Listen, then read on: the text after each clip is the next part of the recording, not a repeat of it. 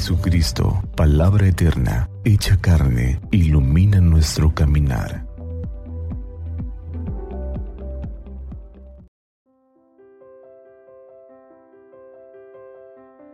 ...28 de mayo... ...del Santo Evangelio según San Marcos... ...después de haber sido aclamado por la multitud... ...Jesús entró en Jerusalén... ...fue al templo y miró todo lo que en él sucedía pero como ya era tarde, se marchó a Betania con los doce. Al día siguiente, cuando salieron de Betania, sintió hambre. Viendo a lo lejos una higuera con hojas, Jesús se acercó a ver si encontraba higos. Pero al llegar, solo encontró hojas, pues no era tiempo de higos. Entonces le dijo a la higuera, que nunca jamás coma nadie frutos de ti. Y sus discípulos lo estaban oyendo. Cuando llegaron a Jerusalén, entró en el templo y se puso a arrojar de ahí a los que vendían y compraban.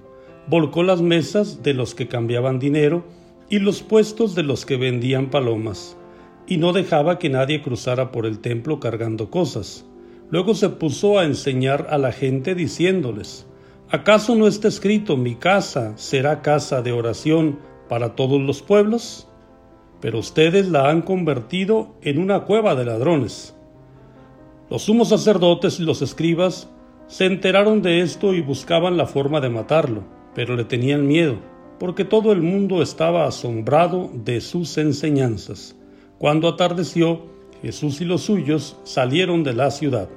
A la mañana siguiente, cuando pasaban junto a la higuera, vieron que estaba seca hasta la raíz. Pedro cayó en la cuenta y le dijo a Jesús, Maestro, mira la higuera que maldijiste se secó.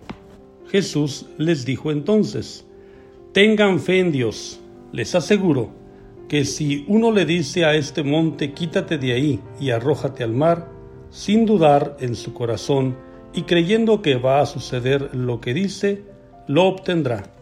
Por eso les digo, cualquier cosa que pidan en la oración, crean ustedes que ya se la han concedido y la obtendrán. Y cuando se pongan a orar, perdonen lo que tengan contra otros, para que también el Padre que está en el cielo les perdone a ustedes sus ofensas, porque si ustedes no perdonan, tampoco el Padre que está en el cielo les perdonará a ustedes sus ofensas. Palabra del Señor. Gloria a ti, Señor Jesús. Los saludo en nombre de Cristo Jesús, el sumo y eterno sacerdote que ha entrado al santuario del cielo, que ha entrado a nuestro santuario, a nuestro cuerpo, que somos templo suyo, y que también se hace presente en los sagrarios diseminados a lo largo y ancho de todo el mundo cristiano católico. Hoy el Señor Jesús pone el acento en la importancia del templo. El templo no solamente como un espacio material, no solamente como una estructura, sino como un espacio celebrativo de encuentro con Dios, pero de encuentro también con los hermanos. Qué importante es que en estos espacios a los que nosotros acudimos frecuentemente, las relaciones sean fraternas que desde el púlpito el sacerdote pueda dirigirse a nosotros como un padre, como un padre que nos ama, que el tono de su voz, que su mirada nos permitan encontrar en él la presencia del Padre bueno que en Jesús sumo sacerdote nos sigue bendiciendo y que iluminado por el Espíritu Santo nos va indicando aquellos modos o formas en que podemos hacer vida el Evangelio.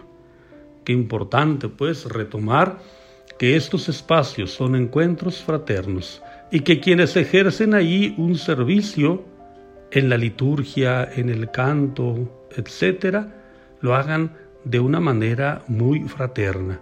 Que se noten los frutos de la paz, que se noten los frutos del Espíritu en nuestra vida y saliendo de este espacio cultural que es el templo, ir a nuestras casas, a esa iglesia doméstica, para que también en ella se establezcan las relaciones fraternas, se rompa la simetría de el papá, la mamá que mandan y los hijos que obedecen, para que sea una comunidad fraterna, donde sí, los primeros tienen una mayor responsabilidad y son conductores de sus hijos, pero con el ejemplo, con el amor y con el servicio.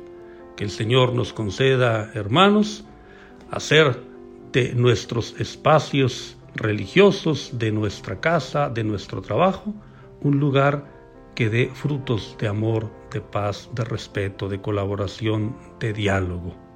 Que nuestras relaciones hablen de que le pertenecemos al Señor. Santa María de Guadalupe, nuestra Madre, los cubra con su manto y los lleve en su regazo, para que iluminados por la palabra del Señor tengan un día lleno de bendiciones.